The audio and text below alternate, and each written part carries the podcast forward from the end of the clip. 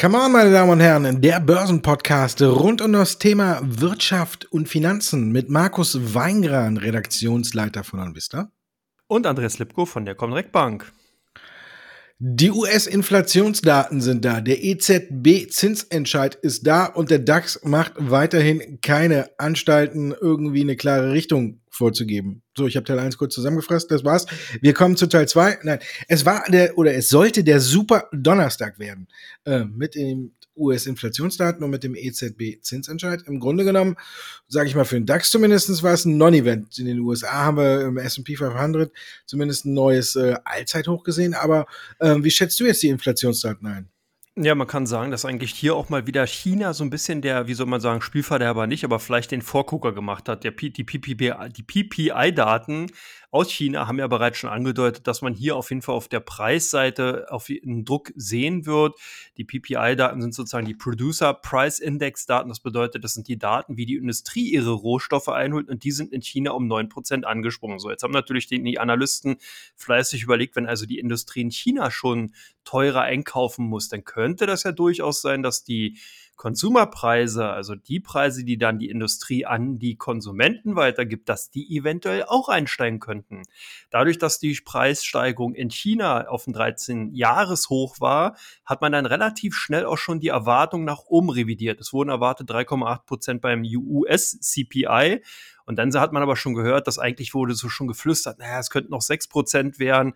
Und als dann sozusagen die 5% nur in Anführungsstrichen reingekommen sind, da lagen die zwar über den offiziell erst erhobenen Daten, die aber dann natürlich schon eine Weile weg sind und sozusagen die chinesischen PPI-Daten noch nicht drin hatten, aber unter den äh, äh, unter den Erwartungen von den Marktteilnehmern. Jetzt habe ich ganz, ganz viele Kürzel gerade genannt, sorry, aber anders ließ sich es nicht erklären. Das war so ein bisschen der Grund, warum das eigentlich ein quasi Non-Event war. Also die Marktteilnehmer haben hatten eine wesentlich höhere Erwartung die wurden sozusagen dann zum Glück nicht erfüllt, sondern lagen eben da drunter. Und von daher hat man dann gesagt, hm, okay, außerdem ist auch die Erwartung da gewesen, dass selbst wenn die Zahlen hoch gewesen wären, das dann auch tatsächlich nur ein Einmaleffekt sein sollte. Und deswegen das auch in, als sollte formuliert, weil man muss jetzt tatsächlich abwarten, die nächsten Zahlen, die kommen, wenn die wieder so hoch sind und wir einen nachhaltigen Preisdruck sehen, dann kann es tatsächlich ungemütlich werden. Sollte das aber tatsächlich nur so ein Einmalausschlag sein und wir dann bei den nächsten CPI-Daten schon wieder eine leichte Tendenz nach unten sehen, dann ist tatsächlich die Reaktion, die wir an den Märkten gesehen haben,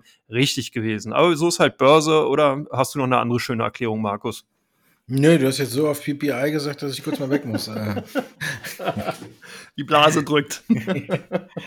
nee, wurde ja im Vorfeld, äh, gut, wir haben ja jetzt schon, weiß ich nicht, wie viele Stellen gesehen, dass man die Inflationsdaten, ähm, ja, soll man es runterspielt nennen oder schönreden oder überhaupt. Ähm, China hat ja auch äh, seine Inflationsdaten in dem Sinne schön geredet, dass sie gesagt haben, juhu, da ist ein Topzeichen dafür, dass die Weltkonjunktur wieder anzieht, wenn man hier so hohe, äh, so hohe Preise zahlen muss und alles. Ähm, also in, in, China sind ja die Daten auch freundlich aufgenommen worden. In äh, ein paar Ecken weiter in Japan sind sie dann schon gar nicht mehr so schön aufgenommen worden. Da ist der Nikkei erstmal nach den Daten aus China unter Druck geraten. Ja, und in den USA ja, wie du schon sagtest, hat man es im Grunde genommen, äh, da sind die Amerikaner aber auch Meister drin. Das muss man ja auch wirklich denen eingestehen. Während ja hierzutage äh, oder hierzulande die ganzen Analysten und Experten immer Oberkante Unterlippe planen und man schwer hat, da fast drüber zu kommen, muss man sagen, dass äh, die Amerikaner mit ihren Schätzungen das schon immer gut machen, dass der Markt da nicht so äh,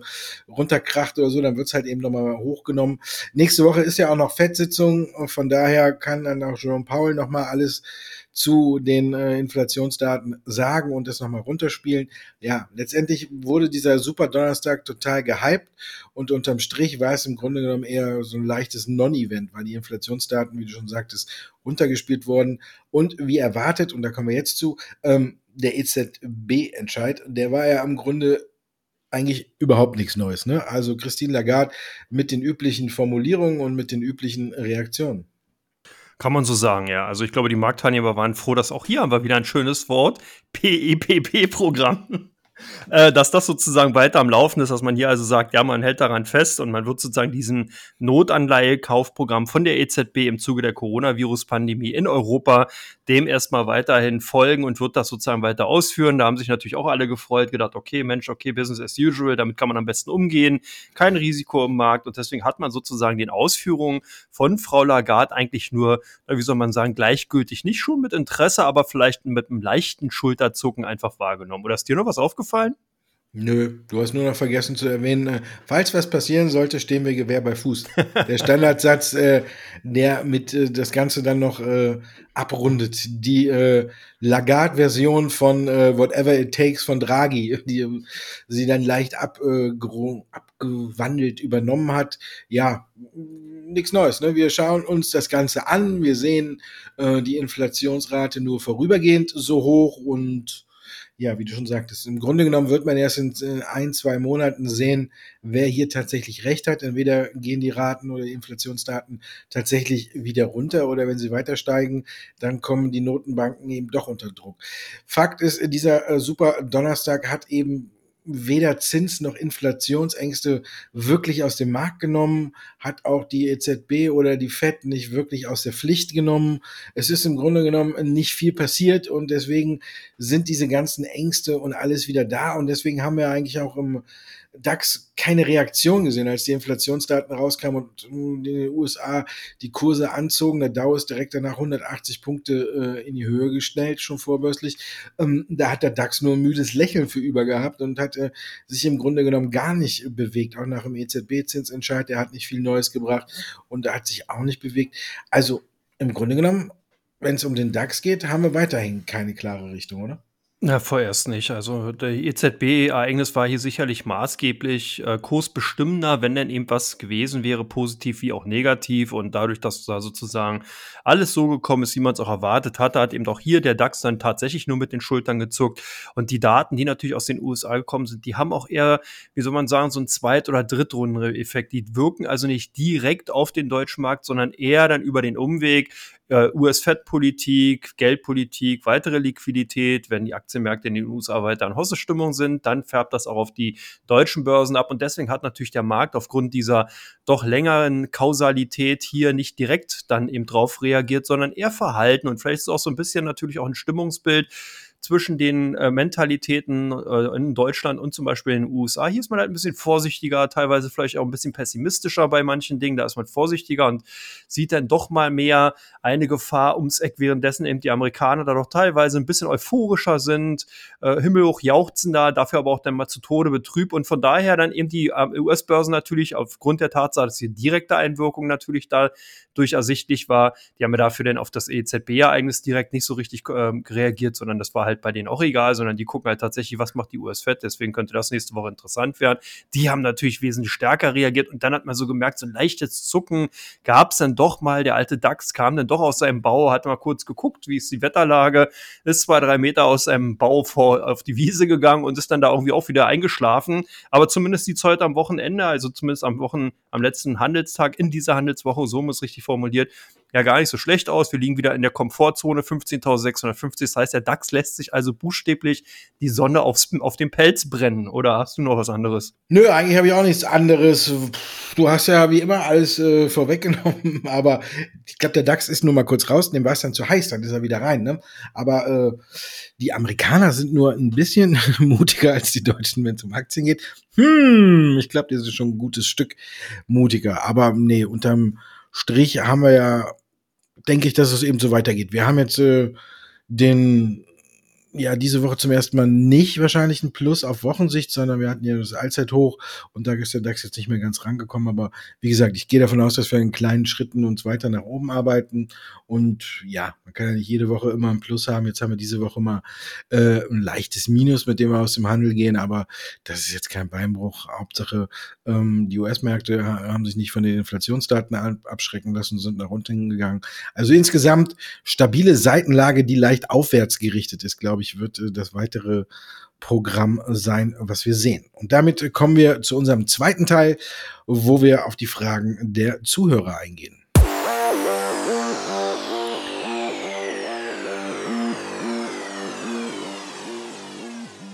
Come on, der Börsenpodcast Teil 2. Äh, Ihre Fragen, unsere Antworten. Ich suche die immer aus und ich gebe dir, Andreas, immer mit,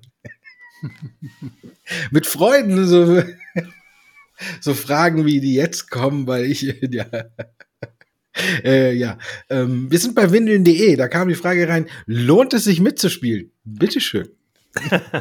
ja, es kommt drauf an. Als ich die Frage natürlich gesehen hatte, ich überlegt, okay, was für eine Verbindung könnte man da bringen? Wahrscheinlich sind hier tatsächlich doch vielleicht, äh, wenn die Spekulation da ist, viele Börsianer dabei, die dann hier Großkunden werden können. Wenn es an den Börsen wieder ein bisschen volatiler wird, dann kann man doch ganz schnell, wenn man eben äh, hier nicht so kühl oder kühn unterwegs ist, Kunde von windeln.de werden. Vielleicht auch der ein oder andere Politiker, der jetzt auch die Hosen voll hat und vielleicht dann auch Kunde werden kann, man weiß es nicht. Ich denke, die Spekulation bei windeln.de ist natürlich schon sehr kühn und hier zielt natürlich alles darauf ab, dass jetzt sozusagen das Unternehmen, was ja nie so richtig seit dem IPO geschafft hat, da Fuß zu fassen, sondern wenn man sich den Aktienchart einfach mal ansieht, dann gab es ja da tatsächlich nur eine Richtung. Und das war ja selbst bei dem IPO eigentlich, wenn man ehrlich ist, auch wirklich schon mit Ansage. Also hier gab es ja damals schon kaum einen, der hier himmelhoch jauchzend für dieses Unternehmen war, sondern alle haben eher gewarnt, alle haben ja so ein bisschen äh, skeptisch geguckt, dass dieses Unternehmen tatsächlich dann den Gang aufs Parkett geschafft hat.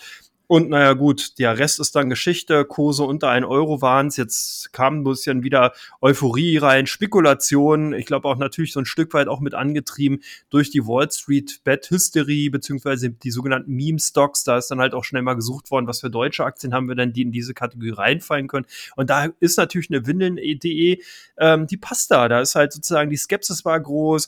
Es waren kaum, ja, wie gesagt, bullische Marktteilnehmer da. Und von daher ist natürlich dann so ein ausgedrückt gedörrtes Papier eigentlich quasi schon vorbestimmt dafür, dass man eben so eine exorbitanten Kurssteigung herbeiführen kann. Aber hier muss man ganz klar sagen, es ist hochspekulativ. Ich würde hier nicht mit reingehen. Ich denke, nur wenn man eben wirklich ein Zocker ist oder wenn man traden will, dann ist natürlich das Momentum, was wir da haben, gerade, gerade über die Sommermonate interessant. Da kann es durchaus sein, dass die Aktien schnell nochmal 30, 40 Prozent machen, aber natürlich auch in beide Richtungen. Und das muss man halt sehen. Also von daher konservative Anleger, da würde ich mal sagen, mh, hm, lieber einen großen Bogen drum machen. Hoffentlich braucht man auch keine Windeln, dann hat man da eh nichts mit am Hut. Und ansonsten für den Trader kann man dann sozusagen sagen, je cooler der Trader ist, desto weniger hat er denn mit dem Produkt zu tun, aber umso mehr Gewinne kann er mit den Aktien machen.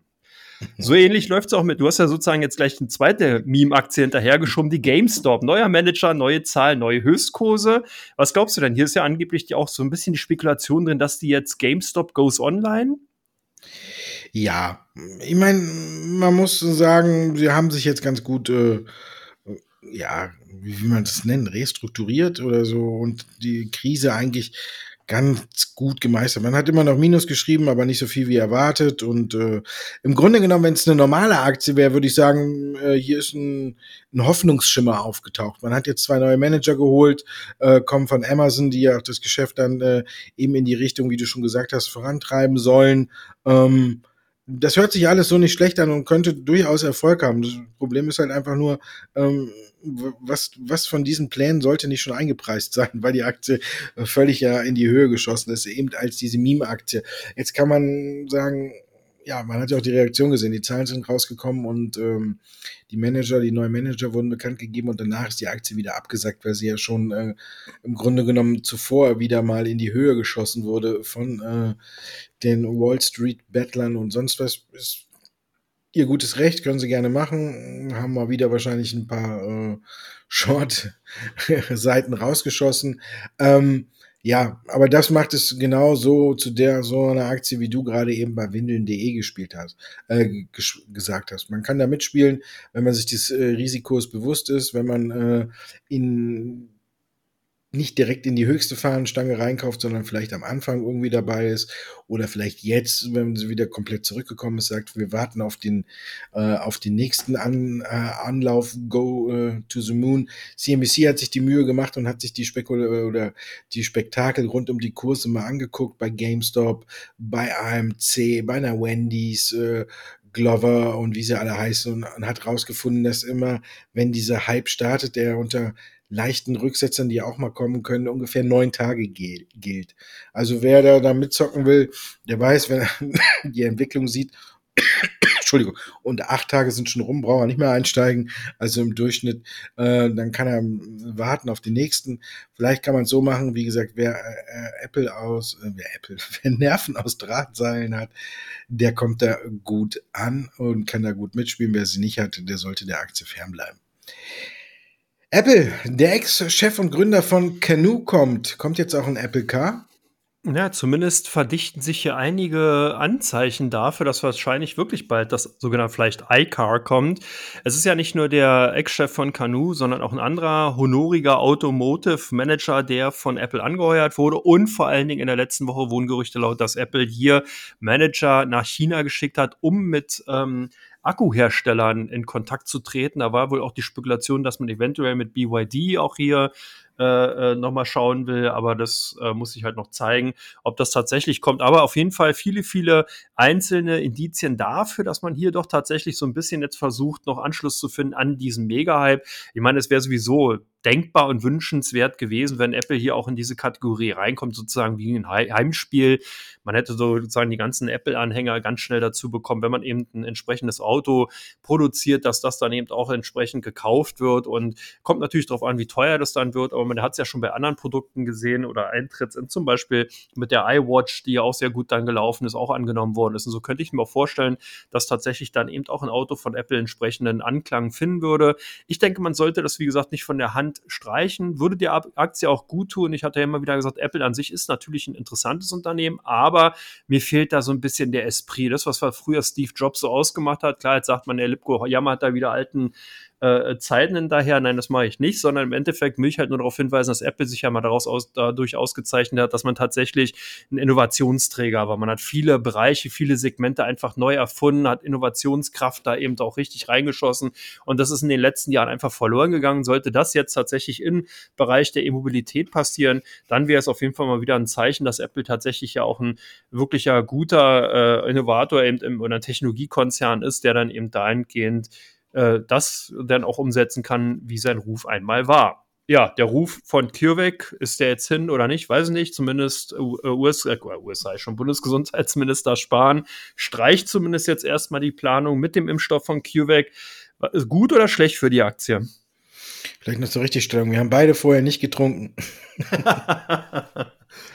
ähm, Nee, ich würde die Aktie nicht streichen. Ich meine, Spahn, wir haben Wahlkampf und was er da gesagt hat, der ist enttäuscht. Und ich glaube, hier wird wieder aus der Mücke zu, äh, ein Elefant gemacht. Und deswegen greift dann eine leichte Panik um sich. Und die Aktie war ähm, am freutigen Freitag auch über über, ich glaube, über 11 Prozent in der Spitze im Minus, hat sich dann wieder leicht gefangen. Ich meine, auf der einen Seite, klar ist es unangenehm, dass sich das mit dem Impfstoff ähm, nach hinten verschiebt. Aber man muss trotzdem unterm Strich festhalten, der Impfstoff ist ja nicht eingestellt. Manche Überschriften oder haben es äh, hier wieder so hingestellt, als wenn der Impfstoff fast vom Tisch wäre. Es ist nicht nur, Spahn hat ihn aus seinen Planungen gestrichen. Aber im Grunde genommen bleibt ihm, äh, ob man jetzt mit ihm zufrieden ist oder nicht, mag ja mal dahingestellt sein. Aber ihm bleibt ja nichts anderes übrig. In seinen Planungen war, dass im Juni äh, die Notfallzulassung kommt und dass er vielleicht jetzt Anfang Juli schon die ersten bestellten Dosen, äh, die er äh, auf dem Programm gestanden hätte, dann in Deutschland verteilt hätte zur Impfung. Ja, jetzt kommt aber wahrscheinlich die Notfallzulassung erst im August oder äh, und dann äh, sehen wir den Impfstoff erst im September. Also gehen ihm da jetzt Juli, ähm, Juli August gehen ihm flöten und wenn er Glück hat, äh, September vielleicht schon. Also klar, hat er jetzt ein Loch von drei Monaten, da bleibt ihm ja nichts anderes übrig, als zu sagen, ich äh, streiche den Impfstoff jetzt erstmal aus unserer Liste. Aber auch selbst wenn er nach der Bundestagswahl ein anderer äh, Gesundheitsminister da ist, der wird ja auch nicht sagen, äh, wenn CureVac dann mit dem Impfstoff kommt, nee, ihr habt euch da verspätet, jetzt nehmen wir den nicht mehr. Also das ist ja völliger Blödsinn. Also ich glaube, das Ganze wurde hier heute ähm, ja wie wie so ein Krokodil im Rhein oder so ein, ein gutes Stück zu hoch gepusht er hatte einfach keine andere Wahl und daraus wurde dann jetzt ein Riesenspektakel gemacht. Es ist so, als wenn ich zu dir sage, äh, ich komme übermorgen vorbei und du hast ein Hotel und ich sage, hm, dann komme ich äh, erst in zwei Wochen, dann äh, streichst du mich ja auch wieder von der Liste, aber nimmst mich trotzdem auf, wenn ich wieder komme. Außer ich habe das Spielchen 30 Mal gemacht, dann vielleicht nicht mehr. Aber so ähnlich äh, ist es ja halt eben hier auch. Und von daher glaube ich, dass das Ganze hier jetzt ein bisschen aufgebauscht wurde. Die Reaktion wäre vielleicht nach der, dafür hat die Aktie auch nicht so extrem reagiert, nachdem wirklich die Verschiebung kam. Vielleicht haben es jetzt einige genutzt, um es nachzuholen. Ähm, ja, an sich würde ich das jetzt nicht so hoch hängen und wenn ich die Aktie jetzt immer noch hätte, würde ich sie jetzt auch erstmal eben nicht streichen. Ähm, wie sieht's da bei Biogen aus? Ein Medikament, was sie jetzt gegen Alzheimer auf den Markt gebracht haben, ist ja nicht ganz unumstritten. Aktie ist trotzdem explodiert, weil die Überraschung ja etwas überraschend kam. Äh, die Überraschung etwas überraschend kam. Nein, wir haben nicht getrunken. Die Zulassung etwas überraschend kam. Es ist nach dem steilen Anstieg jetzt bei Biogen Vorsicht geboten? Aber selbst eine Überraschung würde ja überraschend kommen, sonst wäre es ja keine Überraschung. Also von daher hast du in sich logisch recht. Okay. Ja, okay. du, antworte du und ich überlege noch. Also genau, Biogen ist ja nicht zum ersten Mal, dass jetzt sozusagen das Alzheimer-Präparat von Biogen hier für Furore gesorgt hat. Wir hatten ja schon mal so einen Filou-Streich gesehen. Da hieß es ja dann, ja, die Zulassung kommt, FDA würde da hingehend positive Signale aussetzen. Die Aktie schoss in die äh, in Richtung Coast Norden, hat hier auch jeweils 50 Prozent zugelegt. Am nächsten Tag kam dann die große Überraschung, dass die FDA gesagt hat, nee, nee, so schnell schießen die Preußen oder demzufolge die Amerikaner nicht. Und die Aktie haben dann da sozusagen die Gewinne wieder komplett abgegeben. Jetzt haben wir das gleiche Spiel, oder nicht das gleiche, aber zumindest die Halbzeit Halbzeit dieses Spiels in dieser Woche wieder gesehen. Das Alzheimer-Medikament ist also dann doch zugelassen worden. Die Aktien hebten buchstäblich ab. Und dann schauten aber die Analysten mal genauer hin und es kamen ein paar Einzelheiten an den Tag, dass zum Beispiel das Medikament ungefähr 56.000 US-Dollar kosten soll oder ein das Präparat.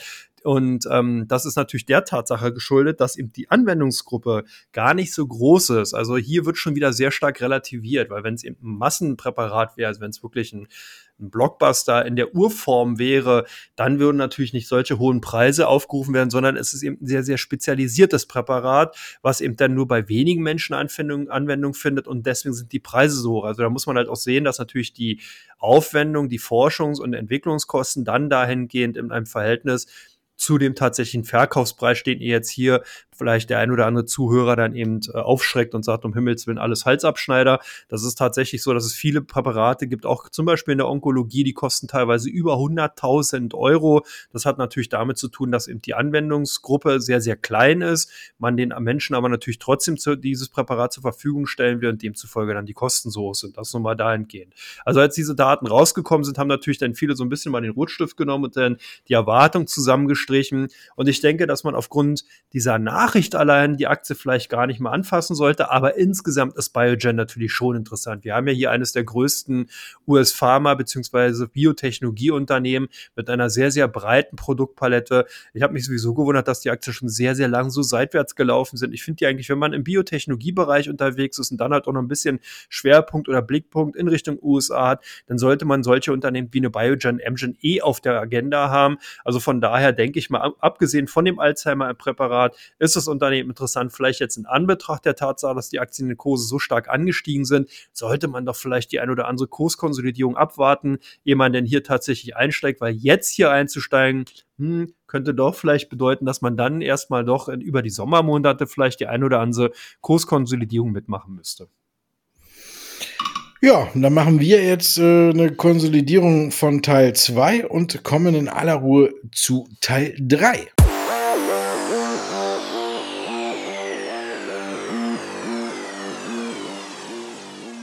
Teil 3 von unserem Börsen-Podcast Come On. Wir sprechen über Aktien, die bei der Comdirect im Fokus stehen und auf der Seite von OnVista. Encarvis hast du mitgebracht. Was ist da drin? Ich sehe, aber ich habe jetzt heute, ich habe es heute nicht gemacht, dass die Anfangsbuchstaben was bedeuten, aber bei dir habe ich direkt auf den ersten Blick jetzt gesehen. Wir fangen an mit Encarvis. Ja, Encarvis, genau, habe ich mit Absicht auf Platz 1 gesetzt, weil äh, das immer wieder Anfragen kam. Encarvis ist ja ein Unternehmen, was zuletzt die äh, Dividende in einer besonderen Form auszahlen lässt, in einer sogenannten Wahldividende. Die haben also die Aktionäre die Möglichkeit, in Form von entweder Bardividende oder eben in Form von einer Aktiendividende dann entsprechend den Dividenden, das Dividendenrecht ziehen zu können. Und das waren immer wieder Anfragen, die halt auch gestellt worden sind, wie das dann eben läuft und äh, was das dann bedeutet. Und deswegen habe ich die Aktien heute mal mitgebracht. Die waren tatsächlich auch in den letzten Tagen öfters mal stärker gesucht. Hat natürlich auch damit zu tun, dass man hier absolut weiterhin im Boomsektor unterwegs ist und demzufolge einfach im regenerativen Energiebereich hier ganz gut positioniert ist. Du hast dann die Telekom mitgebracht. Ist dann die Deutsche Telekom oder die Austria, Austria Telekom oder welche Telekom meintest du denn? Ich nehme die Deutsche Telekom. Ist wie bei äh, Rate mal mit. Nein, ich meinte die Deutsche Telekom. Da gucken wir uns viele drauf. Hier warten ja alle, alle, alle, dass endlich dieser äh, Knoten platzt und die wirklich über diese 17,90 Euro rausgeht. Heute waren wir schon ganz knapp davor, aber dann hat sie wieder so ein kleines äh, bisschen äh, den Mut verloren und ist wieder zurückgekommen. Also bei uns wird immer viel gesucht, weil wenn dieser langjährige Punkt da bei 17,90 Euro vielleicht mal überwunden wird, dann wäre es ja vielleicht ein Befreiungsschlag. Und ich glaube, da warten alle drauf. Außerdem, äh, ja, wollte ich heute auch eine Buchstabenkombination machen. Ich habe mich dann aber dagegen entschieden und habe einfach drei Aktien genommen, die bei uns auf den vorderen Plätzen äh, an, also angekommen sind. Und da hat tatsächlich die Telekom in unserer Interessenliste, wo wir haben ja immer die Top 100 Werte, die am meisten bei uns gesucht werden. Und da hat die Telekom tatsächlich den größten Sprung gemacht. Und vorne sind ja immer die üblichen Verdächtigen, über die wir fast jede Sendung sprechen. Deswegen habe ich die Telekom mitgebracht. Dein zweiter Wert ist Infineon. Jawohl, Infineon unter den Top 5 der meistgehandelten deutschen Werte, aber auf der Verkaufsseite witzigerweise und deswegen fand ich das ganz gut und habe die tatsächlich auch hier auf Position 2 gesetzt, weil das so ein bisschen auch konträr zu dem läuft, was man momentan hört. Alle jubeln und feiern sozusagen den Halbleiterbereich und sagen, dass da noch ein Mega-Boom ist und dass es noch sehr, sehr weiter fortführen wird, aber irgendwie sieht man schon, dass doch die ersten Gewinnmitnahme Neigungen auf jeden Fall erkennbar sind, zumindest bei den Kunden von uns und deswegen die Infineon Serien bei uns hier auf, bei den meistgehandelten deutschen Werten. Du hast die Eichstrom mitgebracht, da ist ja auch richtig Musik drin. Ja, daher könnte man fast meinen, es wäre eine Meme-Aktie, ne? Ist es aber nicht. Die anderen, die haben jetzt innerhalb von kürzester Zeit zum zweiten Mal die Prognose erhöht und die Aktie ist tatsächlich nach oben geschossen und deswegen bei uns auch zu einem der meistgesuchtesten Werte geworden.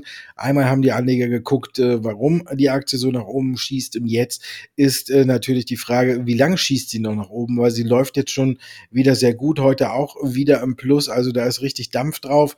Das sieht man schon, wenn man eine gute Nachricht bringt, wird es an der Börse auch noch belohnt. Ähm, bei manchen Aktien muss man ja keine Nachrichten bringen und wird trotzdem belohnt. Ich frage mich, wann Windeln.de die erste Kapitalerhöhung macht. und dann schauen wir mal, wie es da weitergeht. Deswegen Eichstron, ja, auch hier gilt, wenn die Fahnenstange mal sich ein Stück beruhigt hat, ist es durchaus eine sehr interessante Aktie. Und als ich vorhin eben geguckt habe, welche Aktien du nimmst, habe ich mich über Skills gewundert. Jetzt, als ich alle drei auf einmal gesehen habe, war mir klar, warum du Skills genommen hast. Wie sieht's da bei euch aus? Ja, genau. Skills wird gekauft. Hier natürlich, weil viele einfach auch gucken, was macht Katie Woods, also die große Star-Investorin aus den USA, hatte sich ja vor einiger Zeit schon bei Skills wieder größer eingekauft. Denn kam auch eine Nachricht, dass in Skills jetzt hier ein Marketingunternehmen übernommen hat und man dadurch sich besser positioniert. Viele Analysten haben es gefeiert. Es scheint auch so abgefärbt zu haben, dass doch einige Kunden eben aus der, also von der Comdirect im ausländischen Bereich hier auch bei Skills bei den Aktien zugegriffen haben. Man guckt also darauf, dass man hier bei dem Unternehmen, die ja im Online-Gaming beziehungsweise Plattform im Online-Gaming-Bereich darstellen, dass man hier also tatsächlich mal dann sozusagen dem Star, der Star-Investorin folgt und demzufolge waren die Aktien doch relativ stark nachgefragt. Und du hast als letzten Wert die Orkugen mitgebracht. Ja, da gucken wir uns natürlich auch alle drauf. Jetzt auch äh, gerade, wo es wieder äh, bei CureVac und den Impfstoffaktien zur Sache ging, äh, haben auch viele wieder bei Ocugen vorbeigeschaut. Hier wartet man ja auch immer noch darauf, äh, dass die Notfallzulassung kommt, aber die kommt und kommt und kommt auch nicht. Und die Aktie hat sich mittlerweile ja auch schon wieder von ihrem Hoch äh, halbiert und deswegen gucken bei uns da echt immer noch extrem viele drauf und ich bin nach wie vor skeptisch bei dem Wert und äh, für mich ist es äh, auch äh, ja äh, keine Meme-Aktie, aber so ein, so ein Penny-Stock. Zock, der übertrieben ist, weil aber sobald natürlich die Notfallzulassung kommt, äh, werde ich Lügen gestraft, aber ich bin nach wie vor äh, der Meinung, dass sie so schnell nicht kommen wird. Also von daher ähm, gucke ich nochmal auf Incavis, Infineon und Skills und jetzt weiß ich endlich, dass zusammen ergibt ein schönes Wochenende mit Eis. So sieht's aus. Ich habe erst gedacht, als ich deine Aktien gesehen habe, Telekom, Extron und Orkogen, dass du entweder jetzt Yoga angefangen hast oder für dich den Buddhismus entdeckt hast und du dem Tao, chinesisch Weg folgst. nee, ich wollte eigentlich, ähm, mir waren die Ideen ein wenig ausgegangen und ich wollte eigentlich Tor nehmen, weil die Europameisterschaft ja heute äh, kam oder heute anfängt, heute Abend, aber erstens habe ich keine so interessante Aktie mit R gefunden und zweitens war Eichstron äh, dann doch so bei uns in aller Munde, dass sie einfach mit rein musste. Aber Tau ist auch nicht schlecht, ne? Vielleicht kann ich sagen, habe ich doch gefunden. und mir ging die ganze Zeit nie aus dem Kopf, wenn Windeln.de meine Dividende zahlten, die das als Sachdividende ausschütten, was kriegt man denn da? Eine Packung Windeln? Oder? Ich habe keine Ahnung, aber ich warte auf die Kapitalerhöhung. Ich bin gespannt. Wenn sie schlau wären, würden sie jetzt eine machen. Aber ähm, ja, das wäre was. Ne? Aber hast du auch noch was, was mich die Woche noch mehr amüsiert hat als windeln.de, war, dass äh, Air Berlin hat 500 Prozent am Montag. Air Berlin und ich glaube Nano Repro, also wirklich alle, nee, Beaumont, Baum, Baumont, Beaumont, der alle Pleiteunternehmen sind nach oben geschossen. Air Berlin und Beaumont haben äh, enorm zugelegt, als wenn da irgendwie nochmal Leben reinkommt. Ich habe mich äh, tatsächlich bei Air Berlin gefragt, wer kann sowas initiieren? Also da muss man ja schon sehen, äh, du brauchst nur eine Pleiteaktie, brauchst nur genug Gefolgsleute und äh, schon ähm, hast du dann 500% plus gemacht. Ne? Also wer ist tatsächlich so doof, Entschuldigung, in Anführungszeichen doof, und kauft Air Berlin? Tja. ja. Ein, ein Phänomen der Sommermonate. Leichenrallies sind ja gerne so Juli, August. Da hatten wir schon mal so ein Jahr, da ist ja wirklich tatsächlich jede Woche zwei, drei tote Unternehmen wieder zum Leben erweckt worden und im Endeffekt war außer heiße Luft da tatsächlich nichts dahinter gewesen. Ich warte auf Steinhoff noch. Das stimmt, ja. Oder Wirecard. ja. Ich glaube, Wirecard ist zu bekannt, aber gut, Air Berlin hätte auch jeder wissen können, dass sie pleite sind.